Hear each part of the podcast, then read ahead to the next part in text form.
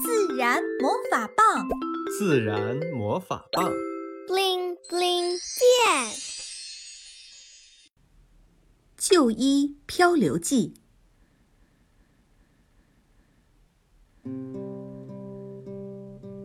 家门口的大嘴巴超人故事中提到的维特和小精灵，他们变身为红色连衣裙的纽扣。从家门口的大嘴巴超人来到了一个旧衣仓库。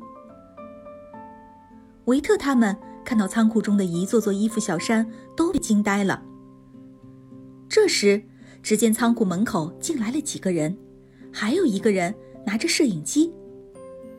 乐先生，请问这些衣服未来都会去到哪里呀？一个戴着眼镜的女孩问道。这个人好像是记者。小精灵轻声对维特说：“这位被称作洛先生的男士挺直身体，轻轻咳了一下。我们会根据不同的服装品类安排不同的去处，比如这些夏装我们会打包运往非洲，那些地方比较热，所以需求基本上都是夏装。这个人应该是这个仓库的主人。”小精灵屏住呼吸说：“那这些棉服和羽绒服呢？”女孩指着另一个筐：“这些棉服和羽绒服，我们一般会运到专门的服装拆解厂。拆解厂会把这些废弃的服装还原成可以再次使用的棉花纤维、羽绒以及布料等等，再次加工制造成新的产品。被拆解的布料。”还可以做新衣服吗？女孩继续问。理论上是可以的，但事实上，拆解布料的质量以及服装成分非标准化，会给再次制造带来很大的挑战。所以，生活中会有一小部分优质的旧料可以用于服装再造，大部分的旧料其实是用于降级生产，比如用来生产农业大棚的保温材料以及隔热垫。地毯以及一些劳保用品等等。我们以前经常会收到一些信息，捐赠衣服用于山区贫困救助。那咱们的衣服会捐赠到贫困地区吗？女孩追问。有时我们的确也会接到一些公益机构捐赠的需求，我们会根据需求来准备捐赠衣物。一部分冬衣有时候会在秋冬天。捐赠到贫困以及落后的山区，但坦率地讲，这类需求越来越少。一是由于中国买不起衣物的人越来越少，二是也考虑到服装消毒、运输等等各方面的原因，很多地区不愿意接受旧衣物捐赠。明白了，那咱们仓库分拣后会有废弃的物料吗？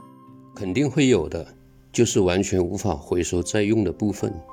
用于这些废布料，我们会送往做燃料棒的工厂做成燃料棒。明白了，这些旧衣太棒了，一个个都变身成有用的物品。谢谢您的介绍，您能对我们的观众说几句话吗？女孩伸出手，示意洛先生面对摄影机。气候加速度的观众朋友们，我是骆驼，从事旧衣回收、分解、再利用行业。我呼吁大家买衣物的时候，要选择买更少，但质量更好的，成分和颜色更单一的，这样即便是你用不上了，还可以转给其他人使用。如果最后废弃的衣物，请记得投入到旧衣回收箱，你家门口的大嘴巴超人，这样这些衣物还可以再次被利用。低碳环保，从我们每个人做起。维特正听得入迷！维特发现自己底下的衣服被抽了，自己随着小粉连衣裙也从衣服山上滚了下来。小精灵，我们得赶紧回去了，不然我们就要被送往非洲了。维特惊吓地说：“自然魔法棒，bling bling 变！”小精灵挥舞起魔法棒，一瞬间。小精灵维特和爸爸回到了家门口，他们推门而进。呀，你们今天怎么回来这么晚呀？都该吃饭了。妈妈正从厨房端着菜放在餐桌上。维特回头看了一眼爸爸，笑了。好嘞，妈妈，我去洗手，吃快乐晚餐喽！维特欢呼道：“小朋友们，你们家有废弃的旧衣服吗？你们是怎么处置的呢？快来和我们分享一下吧！”